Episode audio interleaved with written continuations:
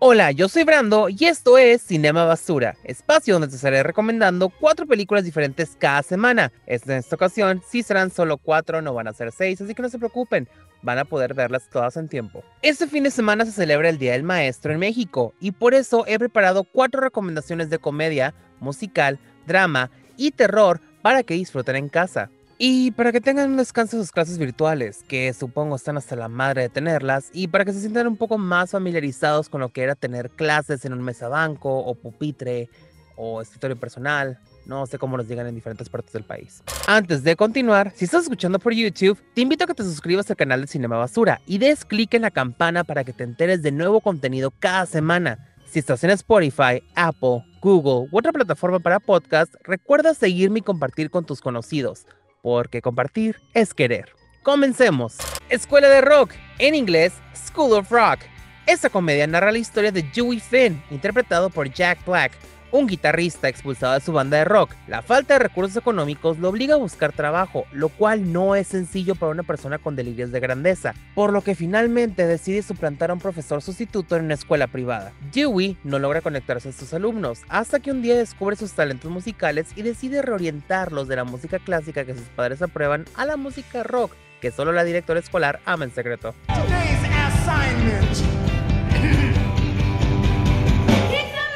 Esta no es una película que ha quedado en el olvido, hasta le dieron un tratamiento musical para Broadway, pero como es de mis películas favoritas de la adolescencia, decidí incluirla en esta lista. En mi opinión, es el mejor papel cómico que ha hecho Jack Black porque solo tuvo que ser el mismo alrededor del grupo talentoso de estudiantes. La historia es muy agradable, demuestra que el trabajo en equipo lo es todo para salir adelante, y las personas con comentarios negativos no importan cuando ellos mismos huyen de los triunfos que podrían tener.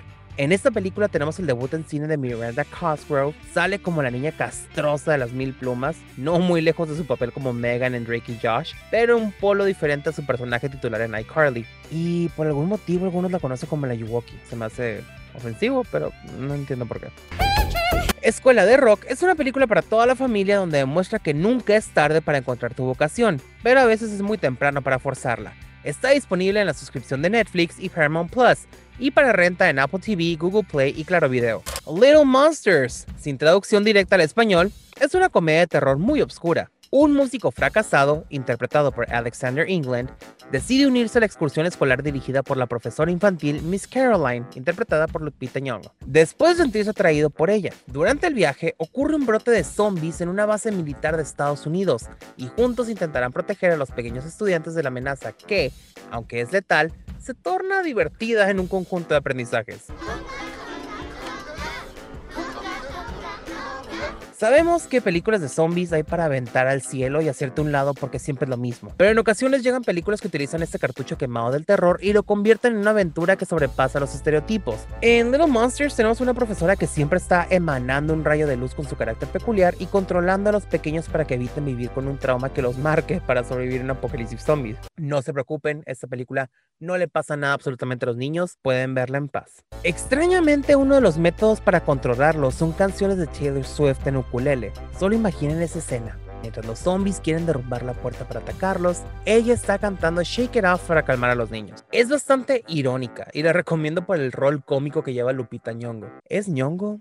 Ya saben que yo tengo problema con los apellidos. En sí, se me hace excelente su rol. Ha pasado por drama, ciencia ficción, acción, terror, ahora comedia y todo lo interpreta excelente. Es una actriz completa, definitivamente. Little Monsters trae muchas risas irónicas y suspenso, entre mucha ternura y baños de sangre, que de acuerdo a Miss Caroline es mermelada de fresa pero no la prueben. Desconozco si la película tuvo su estreno oficial en México, por lo que no logré encontrarla en alguna plataforma de streaming, pero ya saben qué pueden hacer para verla por medios alternos. Y hemos llegado al receso para que vayan a la cooperativa, compren comida chatarra. Creo que ya no venden comida chatarra en las escuelas. O sí, la verdad no sé. En mis tiempos se había. Pero no se tarden porque la puerta se cierra después del timbre. Let's all go to the lobby. Let's all go to the lobby. Let's all go to the lobby to get ourselves a treat.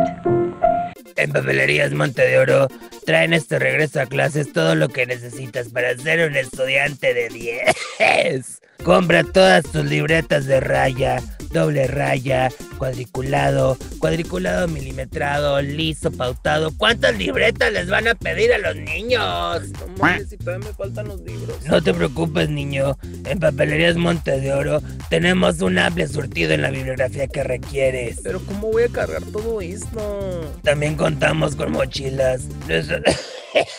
Nuestras mochilas están hechas con tela de grado militar que resisten hasta tres bloques de concreto en su interior y cuentan con una extensión adicional por el exterior para meter el pinche Atlas que aún no sabemos por qué es tan grande. En Papelerías Monte de Oro te hará brillar en el cuadro de honor. Muchas gracias, señora. Hijo, ¿con quién estás hablando? Con la señora de la papelería. Ma Marcelino, márcale el 911.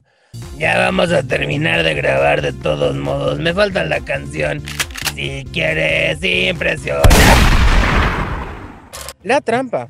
En inglés, Election. Es una comedia escolar de sátira política de 1999 que cuenta cómo las elecciones en una preparatoria de Estados Unidos sirven de pretexto para hacer una ácida y demoledora crítica del sistema político, de los valores dominantes y en general de la conducta de los seres humanos. Todo esto con la ayuda de un profesor que posiblemente está pasando por una crisis de los 40, un estudiante que no le importa caminar por encima de todos para lograr lo que quiere, un deportista que no tiene ni puta idea de qué quiere, y su hermana que solo está buscando ser libre sexualmente. Who cares about this stupid election?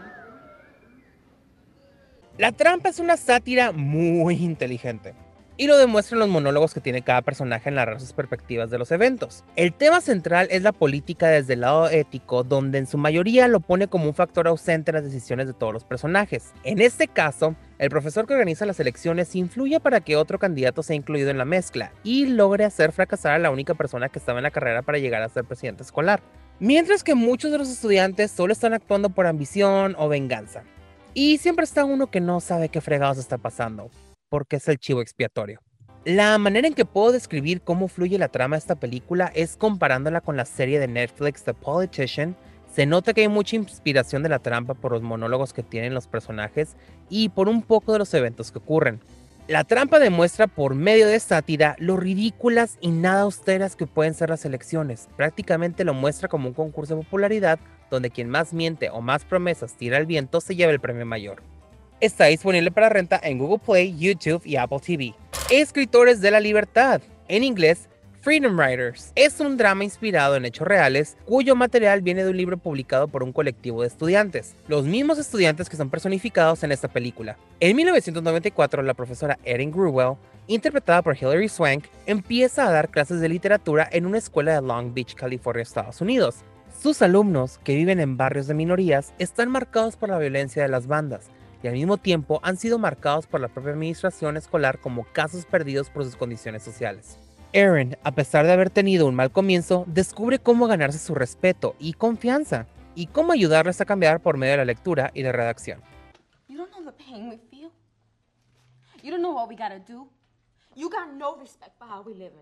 La trama no es algo nuevo. En resumen, es la historia de una mujer utilizando sus privilegios para ayudar a aquellas personas que no tienen las mismas oportunidades ya sea por su raza, sexo, preferencias o religión.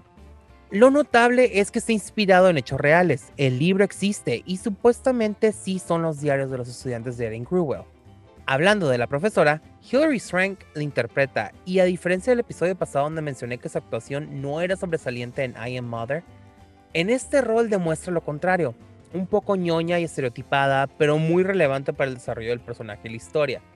Claro que no es la actuación que nos dio en Golpes del Destino o Los chicos no lloran. No me refiero a la canción de Miguel Bosé. Escritores de la Libertad es un drama donde la esperanza y la empatía combaten la indiferencia para cambiar el destino. Está disponible en la suscripción de Prime Video y para renta en Google Play y Apple TV. Esto ha sido todo por ahora. Antes de retirarme, quiero invitarles a que sigan Cinema Basura en la plataforma que estén escuchando. Si lo están escuchando en YouTube, no olviden dejar sus comentarios en la parte de abajo o pueden contarme qué les ha parecido las recomendaciones en mis redes sociales. Pueden seguirme en Facebook, Instagram, Twitter y TikTok como Cinema Basura. Sin espacios, todo seguido, Cinema Basura.